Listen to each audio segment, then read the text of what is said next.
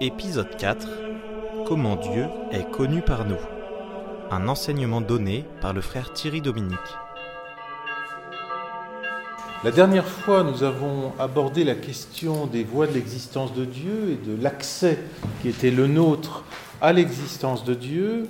Aujourd'hui et la prochaine fois, nous subdivisons, voyez, nous déployons la question de la connaissance de Dieu et de sa nomination. S'il est vrai, comme Thomas d'Aquin le dit, à la suite d'Aristote sur ce point, mais il en fait une adaptation à sa façon, que nous nommons les choses selon que nous les connaissons. Nous nommons les choses selon que nous les connaissons, à la mesure de la connaissance qu'on en a. Donc plus on connaît une chose, mieux on la nomme, mieux on sait la dire.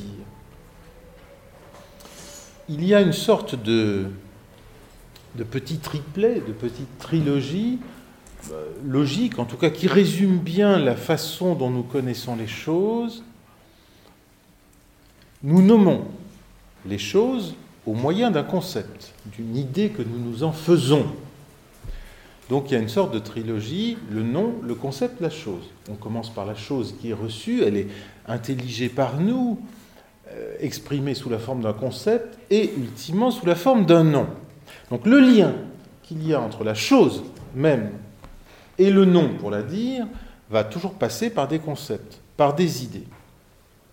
Normalement, tout fonctionne bien pour les choses que nous connaissons selon ce qui est proportionné à notre intellect, l'essence des choses sensibles, le monde tel que nous le connaissons, entre le monde tel que nous le recevons et tel que nous le disons, il y a une continuité. Chez Thomas d'Aquin, il n'y a jamais de, de jeu. Vous voyez, comme on dit qu'il y a un jeu dans les rouages, au sens où ça c'est un peu dévissé, il n'y a jamais de jeu entre la connaissance et la nomination dès lors que les choses sont proportionnées entre elles. Tout va bien. Ça se complique, en revanche, lorsqu'il va s'agir de Dieu.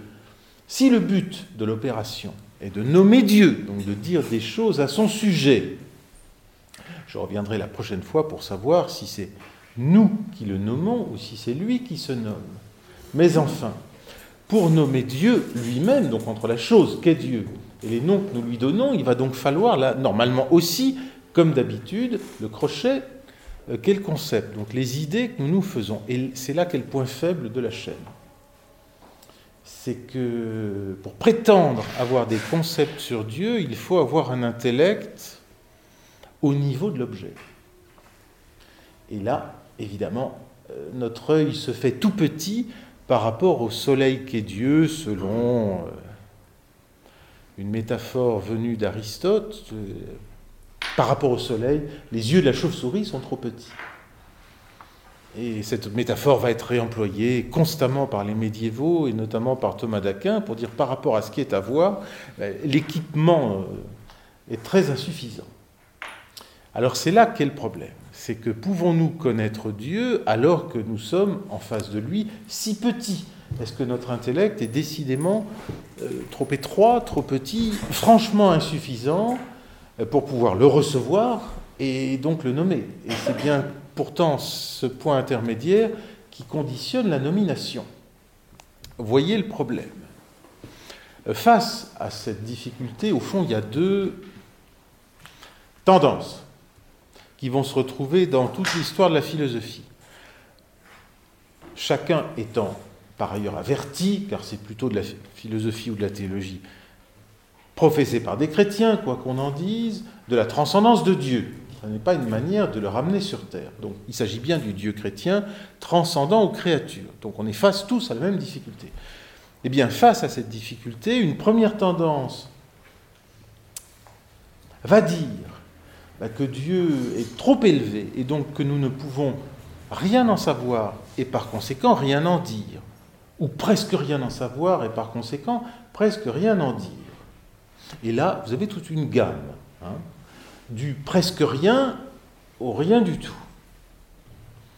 Et de l'autre côté, l'autre tendance consisterait à dire, certes Dieu est transcendant, mais enfin, notre intellect peut se former des concepts tels qu'ils soient capables, ces concepts, d'embrasser l'essence de Dieu, et donc de la nommer euh, à niveau de concept.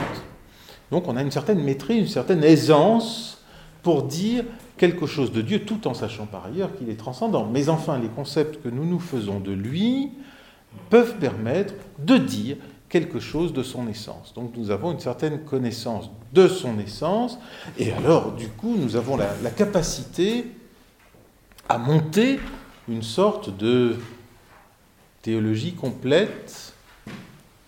Paradoxalement, le fait qu'elle soit chrétienne ou qu'elle soit simplement philosophique ne change pas grand-chose à l'affaire.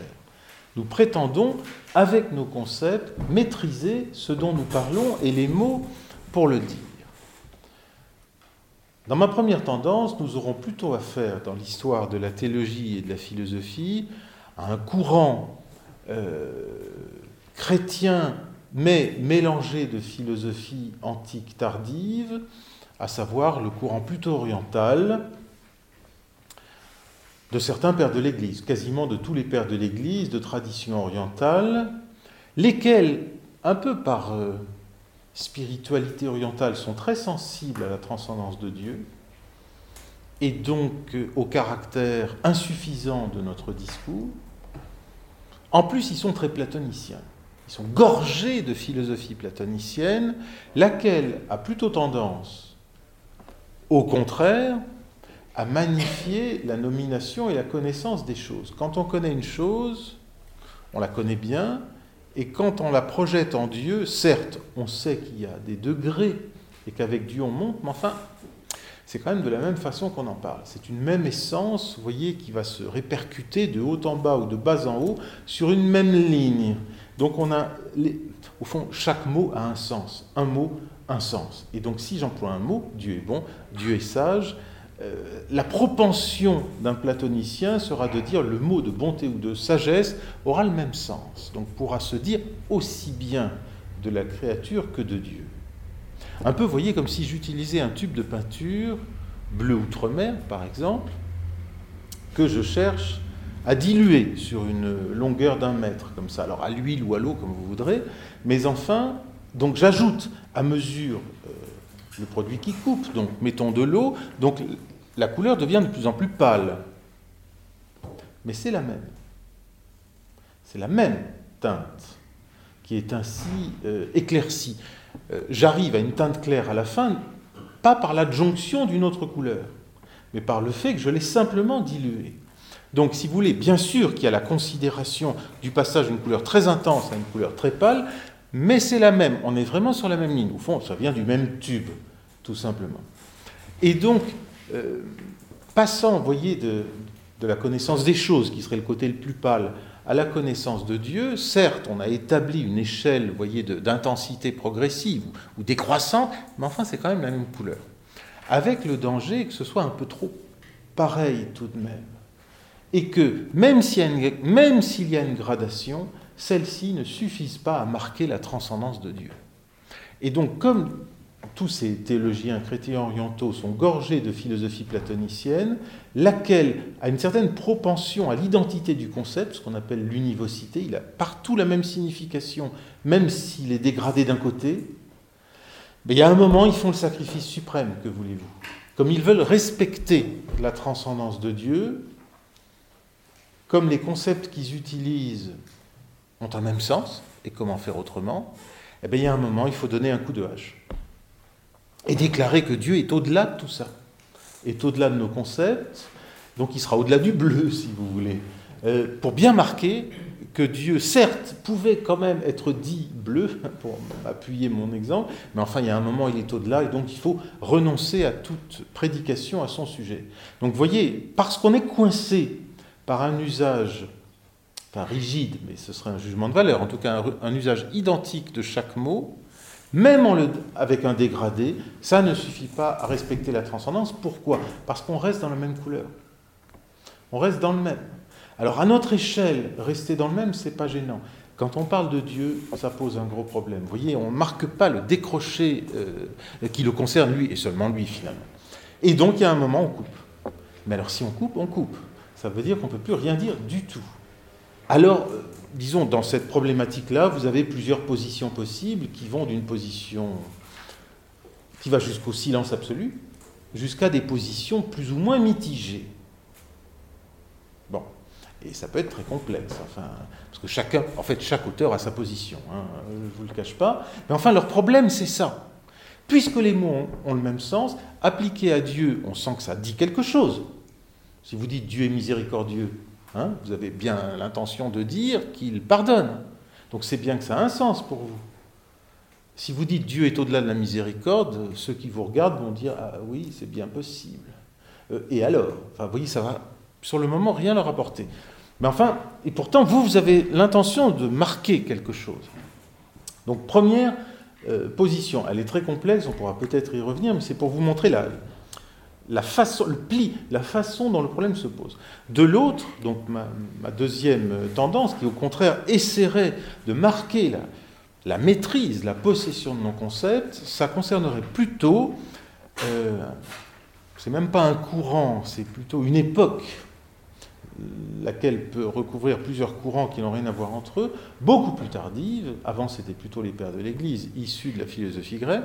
Là, ça concernerait la philosophie médiévale à partir du XIVe siècle, à partir de Duns Scott, donc après saint Thomas, au fond, jusqu'à la fin du XVIIIe siècle, euh, il y a une sorte d'inflation, en tout cas d'affermissement progressif de la croyance dans la valeur de nos concepts. Euh, la montée de la raison, tout simplement. On va vers le XVIIIe siècle qui croit en la raison. Donc nos concepts, on y croit, y compris pour parler de Dieu, et d'une certaine manière, la fin du XVIIIe siècle va jusqu'à parler du concept d'être suprême, qui en est vraiment le couronnement, où là, on prétend pouvoir dire quelque chose de l'essence de Dieu. Jusqu'au moment où quelqu'un comme Emmanuel Kant va dire c'est en effet ce qu'il faut faire, sauf que ça ne marche pas.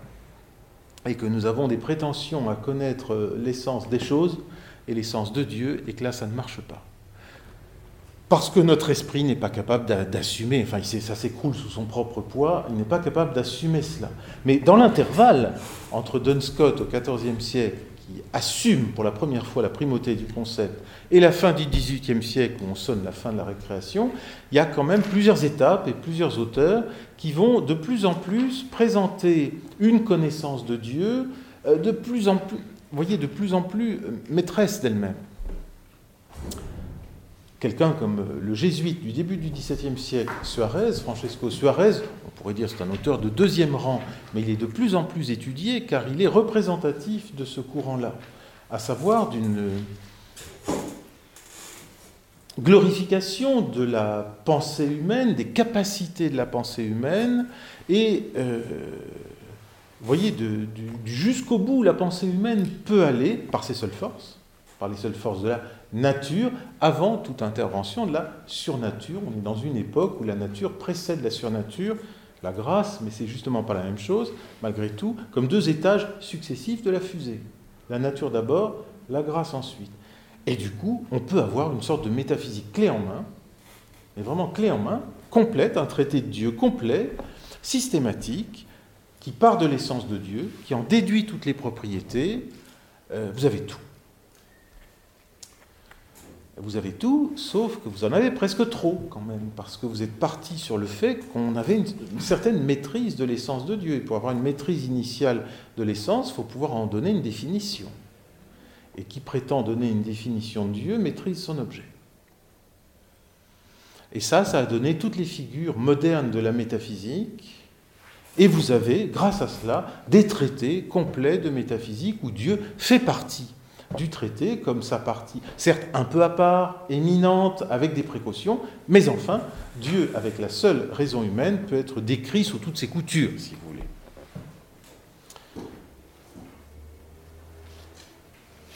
Saint Thomas dira, à plusieurs endroits, j'en ai encore trouvé un cet après-midi euh, en revoyant tout ça, nous n'avons pas de définition de Dieu. Mais enfin, euh, s'objecte-t-il à lui-même ou lui a-t-on objecté? Aristote, dans sa métaphysique, au livre Lambda, dit que Dieu est, acte pur, c'est-à-dire une perfection sans, sans rien qui lui manque, sans aucun devenir. Et c'est une trouvaille géniale d'Aristote que cette expression d'acte pur. Thomas d'Aquin dit oui, d'accord, il n'y a pas de problème, ce n'est pas une définition il n'y a pas de définition de Dieu. J'ai au moins quatre ou cinq lieux où il le dit. Et ce qui est très amusant, c'est que des commentateurs, y compris thomistes, parce que ce que je suis en train de vous décrire de la deuxième tendance va paradoxalement refluer sur le thomisme lui-même, des commentateurs, y compris thomistes, sont gênés par cette affirmation de Thomas d'Aquin qui dit, par exemple, que de Dieu, il n'y a pas de définition et que même acte pur, ça n'est pas pour lui une définition. Oui, bien sûr, ça n'est pas une définition, mais c'est une quasi-définition. Non, ce n'est pas une quasi-définition. D'abord parce qu'il ne parle jamais de quasi-définition, et ensuite parce que ça n'est pas une quasi-définition. Il faudrait pour cela un certain nombre de conditions qui ne sont pas là.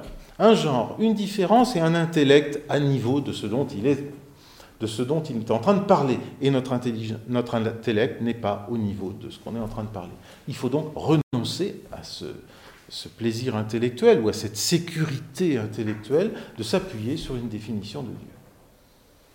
Donc, euh, Thomas d'Aquin, s'il fallait maintenant lui trouver sa place, semblerait se situer vers le milieu, mais plutôt du premier côté. Vous voyez, de, prime abord. C'est ce que nous allons essayer de, de comprendre un peu de l'intérieur, si vous voulez. J'essaie de faire surgir la chose de l'intérieur. C'est pas si commode, je vous assure, parce que ça tire un peu dans tous les sens. Maintenant, les études les plus récentes, depuis quelques décennies, ont approfondi les positions des plus grands auteurs, mais aussi les positions des auteurs mineurs qui sont dans les intervalles. Vous voyez, entre les philosophes les plus connus, mettons en gros qu'il y a un demi-siècle entre chaque très grand, euh, il y a aussi des plus petits, des philosophes mineurs, et on s'aperçoit, et ça vaut pour la période médiévale, ça vaut pour des questions comme celles que nous traitons. Euh, il y a énormément de petits auteurs dont on ne connaît même pas les noms sans, se pencher dans des gros livres. Euh, je ne veux pas dire qu'ils sont dans la poussière parce qu'ils sont tout neufs, tout au contraire, mais enfin, ce sont ces petits auteurs qui déplacent petit à petit le problème et qui font que tout d'un coup, entre l'auteur A et l'auteur B, on se trouve face à deux mondes. Il y a des intervalles. Bon, ils sont aujourd'hui connus, ils sont sans cesse travaillés. C'est extrêmement éclairant pour voir non seulement ce qui s'est dit, mais ce qui se joue à travers cela. Il y a beaucoup de, choses. Et donc, euh, vous voyez, s'il s'agit de dresser un, un traité complet sur la connaissance de Dieu avec nos seules forces, mettons une sorte de métaphysique complète, eh bien, il faudra s'y prendre à deux fois. Peut-être n'est-ce possible qu'en des termes modernes et pas du tout possible chez Thomas d'Aquin en ces termes. Contrairement à ce qu'on a pu dire pendant longtemps. Et pourtant, ça ne veut pas dire qu'il renonce à euh, une part métaphysique, purement rationnelle du discours sur Dieu. Mais est-ce sous la forme d'un traité complet qui maîtriserait son objet, parce que c'est ça qui est requis pour faire un traité? Et non. Ça, c'est beaucoup plus moderne, et en fait, ça lui est contraire. Comme disait un commentateur euh, récent, en fait, tout ce qu'on a fait après saint Thomas en prétendant lui ajouter a été fait contre lui. Et là, je crois que c'est assez juste. Aujourd'hui, on est en mesure de le dire. Vous voyez, ce qui se présentait comme un commentaire, comme un supplément, comme une actualisation, mais comment donc euh, dans les siècles anciens, je ne parle pas du XXe siècle, a été fait en fait contre lui pour faire autre chose. Ils ont fait autre chose parce qu'ils avaient d'autres préoccupations et en fait d'autres principes. C'est ce qu'on va essayer de voir.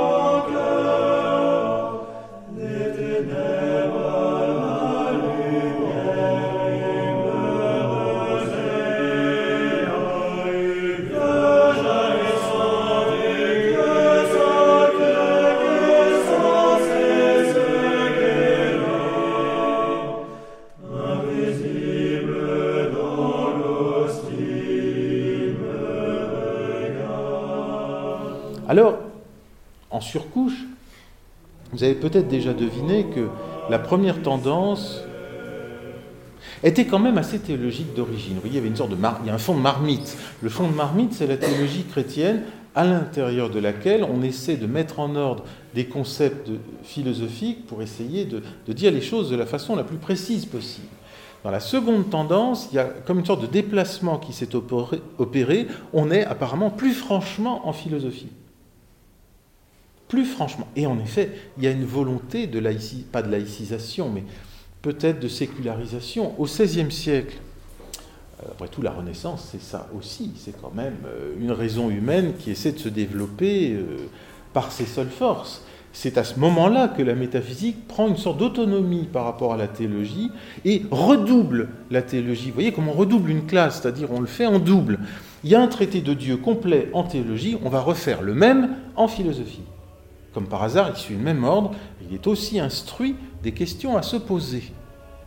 C'est curieux quand même. Euh, que le théologien chrétien soit au courant euh, que Dieu est sage et bon, ça pose pas de problème, la Bible le lui apprend.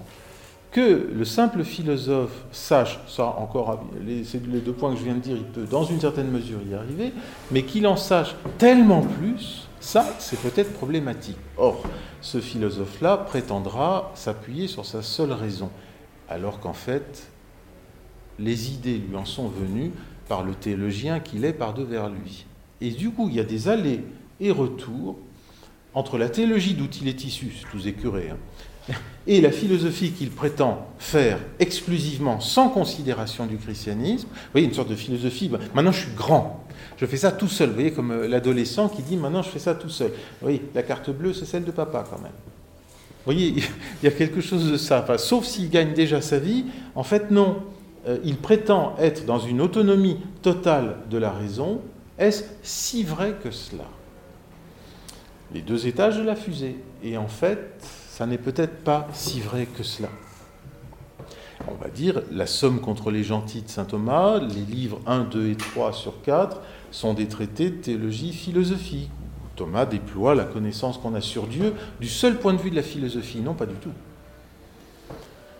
il dit que c'est un traité sur la vérité de la foi catholique, donc exposition de la vérité de la foi catholique et réfutation des erreurs inverses. Ça, c'est le, propre de ce livre que de manifester la vérité et de réfuter un certain nombre d'hérésies. Ce n'est pas les hérésies qui m'intéressent ici. C'est le fait qu'il s'agit d'un exposé de la foi catholique. Donc la question est réglée, mais, euh, du point de vue chrétien. Mais avec des arguments rationnels un exposé de la foi catholique avec le maximum possible d'arguments rationnels, ceux qui sont semblables ou communs à ceux des philosophes, ou en tout cas ceux de la raison. Et ça n'est peut-être pas tout à fait la même chose. Pour Thomas d'Aquin, les philosophes, finalement, il n'y en a plus depuis 2000 ans, enfin depuis 13 siècles pour lui. C'était les philosophes d'avant. Oui, euh, quand on regarde bien les mots de près, les philosophes, c'est ceux d'avant le Christ. Depuis le Christ, est-ce qu'il peut y en avoir encore? Tout le monde est instruit du christianisme. Mettons les Arabes, les philosophes arabes à part. Il les met d'ailleurs un peu à part. Avicenne et Averroès. Parce qu'après tout, ils sont instruits euh, qu'il y a une création. Par le Coran, c'est-à-dire par un produit dérivé de, du judéo-christianisme. Donc ils sont instruits par une voie religieuse, qui a des choses en plus que les philosophes anciens ne savaient pas, qu'il y a une création, par exemple. Mais sinon, des philosophes, des vrais, il n'y en a peut-être plus, parce que la philosophie, euh, sans le secours de la révélation, il n'y en a plus vraiment. Mais enfin, par le secours de la raison. Bon, donc il fait un traité sur Dieu, qui ressemble un peu comme deux gouttes d'eau, mais pas tout à fait, au traité qu'il y a dans la somme de théologie. Et pourtant, ce n'est pas la même chose. Est-ce alors un traité de simple philosophie? Mais non. Voyez, euh, en travaillant un peu ce traité plusieurs fois et dans tous les sens, donc euh, qu'est-ce qu'il y a dedans? Bah, Il y aura tout ce qu'on connaît sur Dieu, soit dit, soit dit en passant, bah, qu'il est être, qu'il est bien, qu'il est un, et un certain nombre d'autres choses. Bon, il y a une liste, si vous voulez, qui n'est jamais la même d'ailleurs. Est-ce que les philosophes en avaient su autant? C'est l'éternelle question. Quand on dit la, seule raison humaine, est-ce qu'elle en a dit autant? Oh. avec autant de force Voyons, On en avait un peu parlé la dernière fois. Est-ce que les simples philosophes en disent autant? Ben non, si vraiment on arrive à un traité aussi bien fait, c'est qu'on est quand même sous la pression ou sous la tyrance de la théologie chrétienne. Mais le problème, c'est que la philosophie moderne a prétendu le contraire. Là, ça pose un énorme problème que le catéchisme de l'Église catholique euh, rappelle en passant. La dernière fois, je vous avais signalé les, numéros 31 à 35 sur les voies d'accès à la connaissance de Dieu. Je les avais lus. Je voudrais lire les trois paragraphes suivants. Numéro 36 du catéchisme. La Sainte Église, c'est une citation. La Sainte Église, notre mère, tient et enseigne que Dieu, principe et fin de toute chose, peut être connu avec certitude par la lumière naturelle de la raison humaine à partir des choses créées. C'est une citation de Vatican I. Sans cette capacité, l'homme ne pourrait accueillir la révélation de Dieu. L'homme a cette capacité parce qu'il est créé à l'image de Dieu. Donc la lumière naturelle de la raison humaine peut connaître avec certitude Dieu en tant que principe et fin de toute chose. Donc origine et fin de toute chose. C'est pas mal quand même. Alors pas la Trinité, pas le Christ, pas l'Église, pas les sacrements, mais un Dieu unique, principe et fin de toute chose. Et la, la, lumière naturelle de la raison est censée le connaître, non pas à partir de lui-même, ça ce serait trop dire, mais à partir des choses créées, par un tremplin vertical qui va vers le haut. Jusque-là, tout va bien. Sauf que euh, ça pose deux problèmes. Euh, elle parle d'une capacité. Donc elle définit une capacité. Voilà ce que la raison humaine peut connaître de Dieu par ses seules forces. Ça définit une capacité, vous voyez, un territoire, une possibilité. Très bien, y a-t-il eu des philosophes pour y parvenir? On va dire, les philosophes anciens sont arrivés à ça. Bon, non, Concrètement, y a-t-il eu des philosophes pour arriver à un Dieu, principe et fin de toute chose? Ben, Non. Fin, oui. Chez Aristote, principe, certainement pas. C'est déjà presque un peu trop. Comme si la vraie philosophie telle qu'elle a eu lieu n'était pas arrivée, voyez, à remplir le programme. Donc, euh, ce qui est dit, c'est que la raison a la capacité, voilà, un certain domaine, elle a la capacité, jamais cette capacité n'a été remplie complètement ou du moins pas aussi bien, et pas à ce point, et pas avec autant d'assurance. Et encore une fois, ce qui est extraordinaire, c'est que c'est l'Église qui le dit. Hein, je vous avais dit ça la dernière fois. Qui parle pour dire que la raison humaine, sans le secours de la grâce, peut être, est capable de tout ça? Ce n'est pas la raison qui parle, c'est l'Église. C'est la seule instance à pouvoir en dire autant, ce qui n'est pas banal tout de même. Alors, paragraphe 37, donc voilà la capacité, voilà ce que l'homme est capable de faire par ses seules forces. Et en quelque sorte, paragraphe 37, euh, concrètement, que se passe-t-il? Dans les conditions historiques dans lesquelles il se trouve, l'homme éprouve cependant bien des difficultés pour connaître Dieu avec la seule lumière de sa raison. Dans les conditions historiques dans lesquelles il se trouve, il a bien du mal. 38, je saute une grande citation de Pie XII, c'est pourquoi l'homme a besoin d'être éclairé par la révélation de Dieu je garde uniquement l'argument qu'on trouve déjà chez saint Thomas, laissé à ses seules forces, l'homme y arrive très peu, pas souvent, pas bien, avec beaucoup d'erreurs. Or Dieu veut sauver tous les hommes, donc il se révèle. Donc là, on passe à la théologie chrétienne. Mais vous voyez, ce qui m'intéresse, c'est le territoire de ce que la raison fait, et pas seulement peut faire. Donc, quel va être le statut de notre connaissance de Dieu et de notre nomination de Dieu, avec tout ce que cela comporte de charges conceptuelles, parce qu'on est en train de parler de concepts, donc quand même d'idées euh, étayées par la raison. Est-ce qu'on va y parvenir? Est-ce qu'on va y croire ou bien y renoncer? Ou est-ce qu'on va y parvenir au point, voyez, de, donner à ces concepts un statut d'autonomie face à la théologie chrétienne? Pas contre elle, hein, ça va être parfaitement cohérent au résultat. Euh, comme dirait Étienne Gilson, c'est quand même assez drôle que dans cette manière moderne de faire, on ait prétendu, alors que ce sont, des, ce sont des théologiens, qui prétendent n'agir que selon la raison, en totale autonomie par rapport à la foi, et comme par hasard, à la fin, mince, ça se rejoint euh, à la virgule près. Il y a une part d'artifice là-dedans.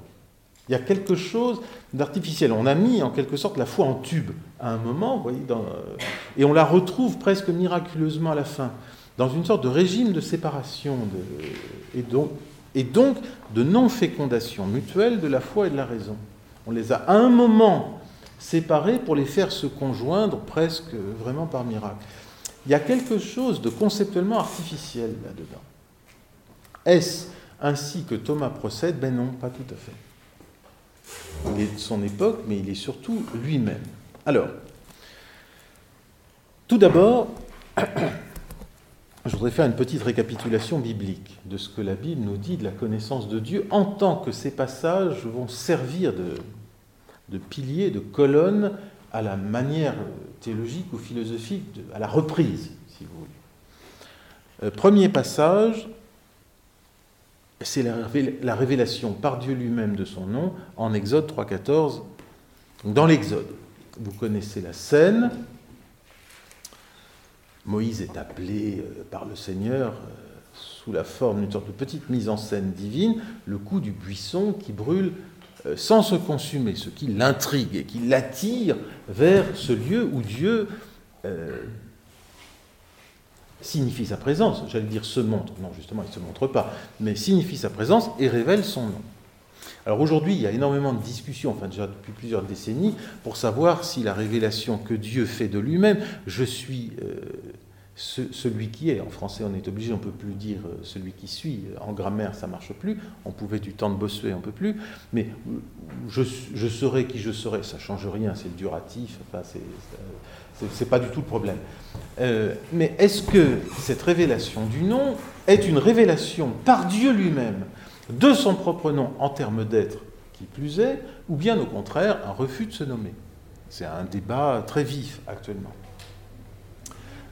Exégétiquement et théologiquement, très honnêtement, du point de vue de la construction du texte, et puis simplement de la, direction de la scène que vous connaissez tous, enfin, euh, je crois que si Dieu, ce jour-là, refuse de donner son nom, c'était vraiment pas la peine euh, de faire tout ce cirque. Je veux dire par là que la situation, vous voyez, c'est très important. La situation de Moïse, c'est qu'il vient de tuer un Égyptien. C'est un meurtrier euh, qui, s'est extradé, en quelque sorte. Et euh, Dieu l'appelle, au fond, pour lui demander de retourner sur un lieu qui pour lui est un danger, pour faire sortir son peuple d'Égypte. Il lui confie donc une mission dangereuse, qui plus impossible et dangereuse. Et simplement, Moïse demande une attestation, c'est-à-dire concrètement, euh, au nom de qui Enfin, qui dois-je annoncer? Et Dieu donne son nom. Pourquoi? Parce qu'il faut un Dieu pour euh, guider un peuple. Il faut donc que euh, si Moïse se prétend envoyé par une divinité pour faire sortir un peuple après quatre siècles d'implantation, il faut qu'il y ait une autorité autour de lui au-dessus de lui. Donc si cette autorité refuse de se nommer, ça met, vous voyez, ça ruine la mission avant même qu'elle commence. Ça n'était pas la peine de faire venir Moïse sur la montagne pour dire Ah ben non, je regrette, euh, je ne divulguerai pas cette information. Ça ne marchera pas. Le but de la révélation de Dieu, c'est de lui confier une mission. Donc il faut que, au contraire, Dieu manifeste dans son nom même son caractère divin d'identité. Ben voilà, il faut qu'on puisse reconnaître l'estampille en quelque sorte. Et je suis quoi? Je suis le Dieu des pères d'Abraham, d'Isaac et de Jacob. Ça a cette première signification. Je suis le Dieu vous connaissez déjà. Votre Dieu à vous. Identification du Dieu familial. Je suis celui qui est c'est quand même une affirmation de divinité, c'est-à-dire ça manifeste au moins une sorte d'éternité qui est le propre de Dieu seul. Et ça n'est pas en s'appuyant sur un concept d'être, il n'y en a même pas besoin. Simplement, seul Dieu peut se définir comme ça. Seul Dieu peut se définir comme ça, ça désigne une, une éternité. D'ailleurs, on en a la preuve dans euh, la scène du Christ, euh, dans son discours dans l'évangile de Saint Jean, vous savez, lorsqu'il dit je suis la porte, je suis le bon pasteur, etc., etc. Et à la fin, il dit avant qu'Abraham fût, je suis. Bon. Donc avant ce personnage très ancien, j'existe. Donc mon existence est éternelle. Utilisation de la forme brève de je suis celui qui est, je suis, référé immédiatement à l'éternité. Avant qu'Abraham fût, je suis. Et la réaction de ces auditeurs manifeste qu'ils ont parfaitement compris de quoi il s'agit. Que font-ils? Ils prennent des, pierres pour le lapider. Or, dans la loi juive, il y a deux cas de lapidation l'adultère et le blasphème, celui qui se prend pour Dieu. Donc, l'utilisation par Jésus de la forme brève je suis désigne bien le nom divin qu'il s'attribue. C'est en cela que consiste le blasphème de leur point de vue. Donc, vous voyez, l'identification du nom est lourde et bien chargée. C'est bien un nom d'éternité, c'est bien un nom divin. Et en outre, donc le Dieu familial, le Dieu éternel, si vous voulez, et en outre, en forme longue, c'est aussi je serai avec toi. Je serai avec toi. Et ça revient tout autour de ce texte. Ça veut dire euh, je t'accompagne dans la mission qui t'incombe désormais. Je serai avec toi. C'est au fond une attestation d'assistance, la révélation de Dieu. il faut tout ça. Or, il ne peut assister que s'il est Dieu. Il ne peut assister que s'il est Dieu. Sinon, la mission ne marchera pas. Donc vous voyez, il appartient même au sens de cette scène-là qu'elle comporte la révélation du nom divin. Sinon, l'assistance ne fonctionnera pas. À l'inverse du texte de la Genèse, de la lutte de Jacob avec, on dit l'ange. En fait, ce n'est pas un ange, c'est Dieu ou un homme, alternativement. Hein. Toute la nuit, au guet du Yabok, euh, Jacob lutte avec ce mystérieux personnage. Et à la fin, Jacob essaie de lui arracher son nom. Dis-moi quel est ton nom. Et Dieu lui répond, tu as gagné, mais ton nom, je ne te le dirai pas. Et il lui déboîte la hanche, comme vous savez, c'est-à-dire Dieu marque euh, sa supériorité euh, sur la hanche de Jacob, euh, euphémisme pour désigner la sexualité. Donc, moi, Dieu, je garde la maîtrise sur ta descendance, c'est-à-dire ton peuple. C'est moi, Dieu, qui fait de toi le fondateur du peuple. Donc là, il y a un refus de se nommer. Ah oui, parce que Jacob a cherché à arracher le nom, donc à s'en faire possesseur. Dans le monde euh, oriental, connaître le nom de quelqu'un, c'est avoir la maîtrise de son essence, hein, et, comme par hasard. Hein, quand on connaît le concept, on, a la maîtrise de l'essence. Un peu comme chez les peaux rouges dans Lucky Luke, vous voyez, euh, euh, je ne sais pas moi, qu'est-ce qu'il y a comme, nom rigolo, bison, abruti ou des choses comme ça. Enfin, c'est un petit descriptif, si vous voulez, du personnage. Bon. Et c'est exactement cela. Donc, là, il y a un refus, tandis que dans le texte euh, de l'Exode, il y a au contraire une révélation. Alors on a dit, oui, mais enfin, euh, la Septante, donc le texte grec de la Bible, puis à sa suite la Vulgate, donc le texte latin, ont ajouté une sorte de surcouche métaphysique en en parlant en termes d'être en parlant de Dieu en termes d'être. Aujourd'hui, il faut se déshelléniser, délatiniser et revenir au sens originel. Moi, je crois que c'est tout le contraire. Avec ces deux textes-là, il n'y a pas eu surcouche, il y a eu au contraire appauvrissement. En parlant de Dieu uniquement en termes d'être, ça gomme le côté assistance. Le côté je serai avec toi est moins connoté par euh, la traduction grecque. Vous voyez, il est un peu plus pauvre. On n'ajoute pas l'être, ça y était. En revanche, on sent moins l'assistance. Bon, c'était mon premier texte d'ailleurs, qui se conclut au verset 15, c'est mon nom pour toujours, c'est ainsi que l'on m'invoquera de génération en génération.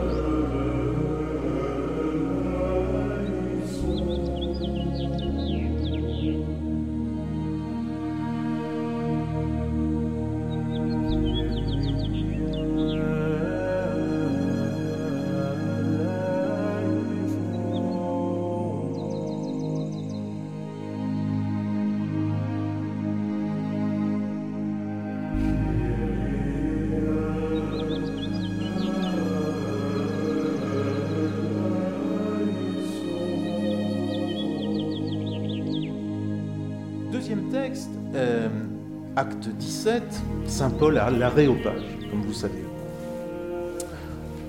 C'est le grand discours de Paul aux Athéniens. Donc il arrive chez des, gens cultivés, il se retrouve chez des intellos, euh, il veut faire un petit numéro qui ne marche pas, comme vous le savez.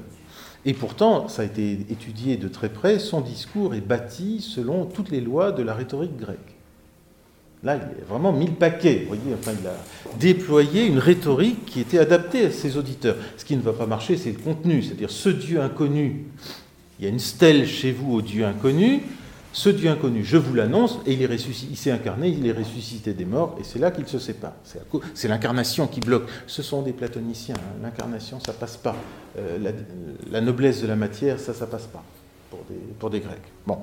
Mais ce qui est intéressant dans ce texte, c'est que Paul se saisit de cette stèle au Dieu inconnu, fait un discours, moi celui-là je vous l'annonce, et qu'à la fin, donc tout le monde s'en va, sauf euh, quelques hommes cependant s'attachent à lui et embrassèrent la foi. Denis l'Aréopagite fut du nombre, il y eut aussi une femme donnée, nommée Damaris et d'autres avec eux. Qui est ce Denis l'Aréopagite? Donc Denis de l'Aréopage, il vivait peut-être dans le coin, on ne sait pas. Mais il se trouve qu'un mystérieux personnage va écrire une œuvre théologique, de théologie chrétienne, fortement gorgée de platonisme. Là, je prends, on se trouve à plein dans ma première tendance. Il va écrire un traité des noms divins, un traité de la théologie mystique, la hiérarchie céleste, la hiérarchie ecclésiastique, mais je passe là-dessus, et un certain nombre de lettres aussi. Et ce personnage va s'appeler Denis l'Aréopagite. Et ce texte écrit en grec va arriver chez les théologiens latins euh, ben, qui sont bien embêtés parce qu'ils se trouvent face à un texte un peu complexe par quelqu'un qui se présente quasiment, je dirais pas comme le 14e apôtre, mais enfin comme quelqu'un très proche des apôtres. Vous voyez, un quasi-apôtre, donc revêtu d'une autorité certes de second rang, mais enfin d'une autorité très grande. Et ce texte euh, va leur poser problème parce que euh, est tellement à la fois gorgé de platonisme et légèrement en décalé par rapport aux récents conciles euh, qui ont eu lieu, qu'ils euh, ne savent pas trop sur quel pied danser. Eux s'imaginent c'est un compagnon de Saint Paul. Donc on, le commente au mieux. Aujourd'hui, nous savons quoi à son propos C'est que Saint Thomas ne va pas arrêter de le commenter dans ce dont nous parlons. C'est qu'il s'agit probablement d'un auteur euh, syrien du début du VIe siècle. vous voyez comme c'est beaucoup plus tardif probablement un ancien jeune philosophe païen, euh, élève de Proclus, qui est un des derniers néoplatoniciens, puisque Proclus est de la fin du 5e, jusque-là ça marche, lui est début du 6e, donc une ou deux générations de moins, si vous voulez, donc il a pu être son élève, ancien philosophe païen, converti au christianisme, devenu moine, et qui, très probablement, a voulu réécrire euh, la grande philosophie grecque tardive, païenne, en termes chrétiens. Bon, avec un mélange à la fois superbe, génial, incomplètement réussi. Le problème, nous, nous savons que c'est à peu près ça. Maintenant, on n'en sait pas plus. Hein. Euh, il y a plusieurs hypothèses, mais peut-être que Denis l'Aréopagite, c'est son nom de religion. Aujourd'hui, on dirait frère Bernard, on sait très bien qu'il ne se prend pas pour Saint Bernard, ou alors il n'est pas bien, si vous voulez. Mais oui, alors ça pourrait marcher, sauf que dans les lettres, justement, il prétend écrire à Jean qui est à Patmos l'évangéliste qui est en train d'écrire l'Apocalypse. Donc il y a une volonté de pseudo. Il fait semblant. Alors est-ce que c'est une manière rhétorique? Vous voyez, comme on inventerait un conte de Noël en prédication. Est-ce que c'est une volonté de tromper? On ne sait pas si ses interlocuteurs savaient très bien qui il était, il avait assumé, peut-être parce que justement lui était un ancien néoplatonicien et qu'on lui avait appris dans la philosophie païenne que Dieu était inconnu, eh bien moi, je croyais au Dieu, au Dieu inconnu. Maintenant, je suis chrétien, et donc j'entre dans le rôle de Denis l'Aréopagite, il me va comme un gant. Moi, j'y verrais plutôt chez lui le fait d'assumer euh, comme un itinéraire personnel ce qu'il a peut-être vécu, lui personnellement, ce gars qui s'est appelé Denis. Il était peut-être euh, philosophe païen, euh, un Dieu inconnu, maintenant il sait qui c'est. Et enfin, il va laisser donc un traité qui va influencer énormément les théologiens chrétiens. Il est un des représentants majeurs de la première tendance, à savoir, euh, ben Dieu, nous ne connaissons absolument pas son essence, nous ne savons pas ce qu'il est, mais seulement ce qu'il n'est pas. Ça, c'est une phrase de Plotin, en fait mais qu'il reprend et qu'il apporte à saint Thomas sur sa table, qui lui ne peut pas lire Plotin. Donc Dieu, nous ne savons pas ce qu'il est, mais seulement ce qu'il n'est pas, ou bien encore, au terme de notre connaissance, donc pas au début quand on commence, mais au terme de notre connaissance, euh, l'essence de Dieu, l'essence de Dieu, ce que Dieu est, nous demeure complètement inconnu. Phrase que Thomas utilise plusieurs fois. Complètement inconnu, omnino ignotum. Donc vraiment, il n'y a pas de nuance. Donc au terme de notre connaissance, l'essence de Dieu nous demeure complètement inconnue. C'est très fort quand même. Et ça, ça gêne. Et euh, nombre de théologiens thomistes vont chercher à atténuer cette affirmation qui raide, si on la comprend mal peut-être, mais qui raide en elle-même quand même. Alors, admettons que Dieu nous soit complètement inconnu, quel est donc le statut de vérité des 3000 pages qui font suite C'est quand même de cela qu'il s'agit. Deux textes pour, bibliques pour finir, mais qui sont très importants, c'est le texte de Sagesse 13, le livre de la sagesse, euh, le début du chapitre 13, donc 1.9, et puis l'épître aux Romains 1, 19, 20. Parce que le deuxième, le second, pardon, est une reprise du premier.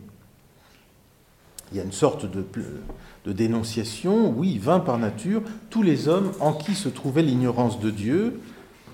Donc ces hommes sont vains qui euh, n'ont pas su reconnaître le vrai Dieu. C'est ça la thèse.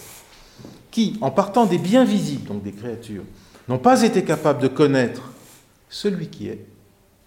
Hein, c'est la une des formes brèves de Je suis celui qui est, celui qui est, et qui, en considérant les œuvres, n'ont pas reconnu l'artisan. Donc en partant des effets, n'ont pas reconnu la cause. Ils sont vains, ces gens-là mais c'est le, feu, ou le vent, ou l'air rapide, ou la voûte étoilée, ou l'eau impétueuse, ou les luminaires du ciel, qu'ils ont considérés comme des dieux gouverneurs du monde. Autrement dit, par exemple, les présocratiques, les philosophes présocratiques, chacun avait sa cause, l'eau, la terre, etc. Ils sont là. Et oui, parce qu'on est au moins deuxième siècle avec le livre de la sagesse, donc ils ont déjà trois ou quatre siècles dans les pattes, les présocratiques. Hein. Donc là, il y a, les philosophes présocratiques font leur entrée dans la Bible que si, charmés de leur beauté, ils les ont pris pour des dieux, qu'ils sachent combien leur maître est supérieur, car c'est la source même de la beauté qui les a créés. Donc Dieu est supérieur à toutes ces forces du monde. Et si c'est leur puissance et leur activité qui les ont frappés, qu'ils en déduisent combien plus puissant est celui qui les a formés, verset 5, car la grandeur et la beauté des créatures font, par analogie, contempler leur auteur. C'est la phrase que je voulais vous citer car la grandeur et la beauté des créatures font par analogie contempler leur auteur. Donc on part des créatures, on contemple les créatures et on monte vers Dieu. Et le passage des, unes à l'autre se fait par analogie, c'est-à-dire par une comparaison déficiente. Par une comparaison déficiente, mais une comparaison possible. Euh, maintenant, quel sera le statut de cette comparaison? Là, c'est là où tous les auteurs vont se diviser. Mais ce qui est extrêmement amusant, c'est que le terme d'analogie, c'est analogia, euh, pardon, c'est un, un, adverbe dans euh, le texte grec qui désigne cette position un peu médiane entre le discours est tout pareil, un mot, un sens, et le discours est toujours différent, on a coupé avec les ciseaux l'équivocité, donc le milieu entre l'univocité et l'équivocité se trouve dans la Bible. Et même, maintenant, on sait, pour avoir restitué le calendrier, que la première fois que ce mot, qui existe déjà chez les philosophes grecs, mais c'est la première fois que ce mot est appliqué à Dieu, ou à la connaissance qu'on a de lui, se fait dans et par la Bible. C'est la première fois. Ce n'était pas le cas chez Aristote, c'est la première fois. Donc c'est extraordinaire que ce soit, d'une certaine manière, couvert par euh, l'inspiration biblique. Mais alors, pas de chance. C'est dans le texte original du, livre de la sagesse, donc dans le texte grec, dans un sens probablement assez mou, assez flou. On pourrait traduire par comparaison, simplement, ça n'a pas le sens technique de l'analogie qui va servir par la suite. C'était déjà pas si mal. Et ça pouvait servir aux théologiens médiévaux qui auraient appuyé là toute leur théologie de l'analogie. Ben, le problème, c'est que ça disparaît en latin comme ils ont, le traducteur, euh, Saint Jérôme peut-être, a dû sentir que le terme grec était employé dans un sens faible, bon, je vais vous prendre une comparaison, vous voyez, ce serait vraiment ça, comme on le dit habituellement, c'est un sens un peu, un, peu affaibli. Du coup, il y a une ou deux expressions latines à la place qui ont un peu ce sens de comparaison, donc le terme disparaît et c'est vraiment une expression sans grand relief. Donc ce terme-là, qui aurait dû être l'appui métaphysique pour saint Thomas et pour les autres, vissé dans la Bible leur échappe. le mot a disparu pour eux. C'est quand même pas de chance. Alors qu'ils n'arrêtent pas de se référer à ce texte pour épuiser la réalité de l'analogie et le mot a glissé. Dommage. Un peu comme euh, dans Exode 3.14, Yahvé ou Jéhovah, comme entre-temps ça a été traduit par respect pour Dieu, par curios, enfin par dominer, le Seigneur, le, le mot en quatre lettres, le mot sacré qui n'existe que pour désigner Dieu, le mot, en quatre lettres, le tétragramme, eh bien les latins ne l'ont pas. Non plus. Il sera retrouvé au XVIe siècle. Pas de chance. C'est très amusant, je trouve. Donc, en tout cas, l'idée, c'est que pour connaître Dieu, là, dans ce cas, les philosophes auraient dû partir des créatures pour aller vers le Créateur. Ils n'y sont pas arrivés, car ils sont vains par nature, ces gens-là, qui ne l'ont pas fait. Et on retrouve un peu cette idée dans l'Épître aux Romains 1, 19, 20. En effet, la colère de Dieu se révèle du haut du ciel contre toute impiété et toute injustice des hommes qui tiennent la vérité captive dans l'injustice. Car ce qu'on peut connaître Dieu est pour eux manifeste, Dieu en effet le leur a manifesté. Ce qu'il a d'invisible depuis la création du monde se laisse voir à l'intelligence à travers ses œuvres, son éternelle puissance et sa divinité, en sorte qu'ils sont inexcusables. Ils sont inexcusables, ceux qui n'ont pas su voir que Dieu se manifestait en ses œuvres. Pas en lui-même, mais en ses œuvres. C'est la même idée, c'est vraiment une reprise du texte de la sagesse. Voilà les textes principaux de la Bible en soi, pour, euh, comment dire, euh, fonder le tremplin dont je vous passe, le passage des créatures au Créateur, mais aussi des textes tels qu'ils sont utilisés, euh, en tout cas par les médiévaux, ils y sont très sensibles. Pour fonder en gros une sorte de métaphysique permettant d'aller jusqu'à Dieu. Comme Luther ne veut pas de métaphysique, il attaquera euh, cette lecture de l'Épître aux Romains. Vous voyez, il sait très bien que c'est le pivot chez les médiévaux de, la connaissance de Dieu. Alors, arrivons à saint Thomas maintenant, muni de ces quelques repères. La question 2 de la somme portait sur l'existence de Dieu. vous vous souvenez que vous avez dit, c'est le vieux plan aristotélicien, quand on veut s'occuper de quelque chose, on se demande si la chose existe, ensuite ce qu'elle est. si elle n'existe pas, ce n'est pas la peine d'aller plus loin. Donc, dans la question 2, il s'est enquis de savoir si Dieu existait. Maintenant que c'est fait, voyons normalement ce que Dieu est, son essence. Petit prologue de la question 3. Lorsqu'on sait de quelque chose qu'il est, il reste à, à, se demander comment il est, afin de savoir ce qu'il est. Mais, comme nous ne pouvons savoir de Dieu que ce qu'il n'est pas, non ce qu'il est, ben, nous n'avons pas à considérer comment il est, mais plutôt comment il n'est pas. Nous ne savons pas ce que Dieu est, donc nous ne savons pas ce qu'est son essence. Il faut donc examiner comment il n'est pas, comment il est connu de nous, comment il est nommé. Voilà l'annonce des, des, grands traités qui vont suivre. Vous voyez, il faut donc examiner comment il n'est pas, comment il est connu de nous, comment il est nommé. On ne peut pas être plus bref, mais tout est dit là.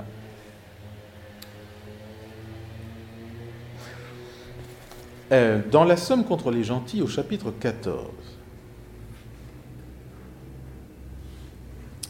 il y a une transition qui est un peu la même. Elle n'est pas placée au même endroit, mais elle se présente un peu de la même façon. Ayant montré qu'il existe un premier étang que nous appelons Dieu, vous voyez, il vient de sortir du chapitre 13 où il était question de l'existence de Dieu, pareil, comme ici. Il nous faut rechercher, ah oui, on a vu son existence, il nous faut rechercher, euh, euh, on attendrait le terme d'essence. Ben non, bing. Il y a un terme beaucoup plus neutre. Il nous faut rechercher alors ces conditionnes, donc ces caractéristiques, c'est traduit comme ça, et je ne vois pas tellement comment faire mieux. C'est un terme qui vient d'Avicenne. C'est un terme euh, assez peu technique, on pourrait dire ses qualités, mais c'est presque trop dire. Euh, c'est un terme un peu neutre, euh, en retrait. On attendrait le terme d'essence, et c'est justement le terme qui n'est pas là. Et je crois que c'est tout à fait volontaire précisément parce que nous ne pouvons pas connaître l'essence de Dieu, voilà, il y a une sorte d'élision. Euh, il n'attaque pas en disant il nous faut rechercher son essence. Et allons-y. Ben non. Il y aura, une, voyez, une sorte de, décrochage exprès, car il sait très bien qu'on ne va pas pouvoir prétendre connaître son essence. La question est, je la repose, c'est avons-nous à notre disposition, comme notre boîte à outils, des concepts suffisamment solides pour prétendre dire de Dieu ce qu'il est en toute sécurité? Ou bien est-ce qu'il va falloir, comme tant d'autres l'ont fait avant saint Thomas, là oui, il ne s'occupe pas des modernes, il ne les connaît pas, ou est-ce qu'il va falloir, à un moment, ayant dit un certain nombre de choses de Dieu, est-ce qu'il va falloir, voyez, dépasser ce qu'on a dit? Oh, cette question est très à la mode aujourd'hui, vous l'entendrez peut-être dans euh, des lectures chrétiennes, des sermons, des vidéos, vous voyez, on va vous, vous infliger euh, une bonne tartine de choses sur Dieu, mais Dieu est toujours plus grand. Mais Dieu est toujours plus grand, donc à un moment, il y a un petit clapet qui se met en place, un petit déclic qui annule, semble-t-il, tout ce qui a été dit auparavant.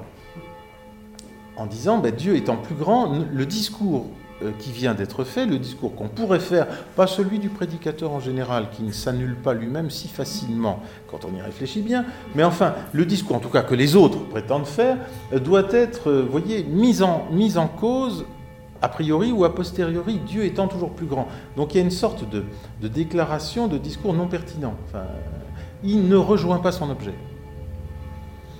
Là, pour le coup, alors que Thomas va être le premier à dire qu'on ne peut pas dire ce qu'est l'essence de Dieu, euh, Thomas, à un moment, c'est dans la Somme, à la question 13, article 2, euh, pointe euh, une petite pointe d'ironie en disant Mais ceux qui déclarent, parce que c'est ça qu'il a devant les yeux, ceux qui déclarent qu'on ne peut rien dire de Dieu, le domaine de l'équivocité, c'est-à-dire Dieu est tellement différent de nous qu'on ne peut rien dire. Vous voyez, il y a vraiment une coupure à un moment, une coupure euh, métallique. Enfin, vraiment, on peut, ne on peut pas passer le cap. Ceux qui déclarent qu'on ne peut rien dire de lui, bon, ils le posent de telle ou telle façon, mais au fond, ils parlent quand même de Dieu et euh, leur intention est de parler de lui. Vous voyez, même quand ils prétendent ne pas parler de lui, en fait, ils le font.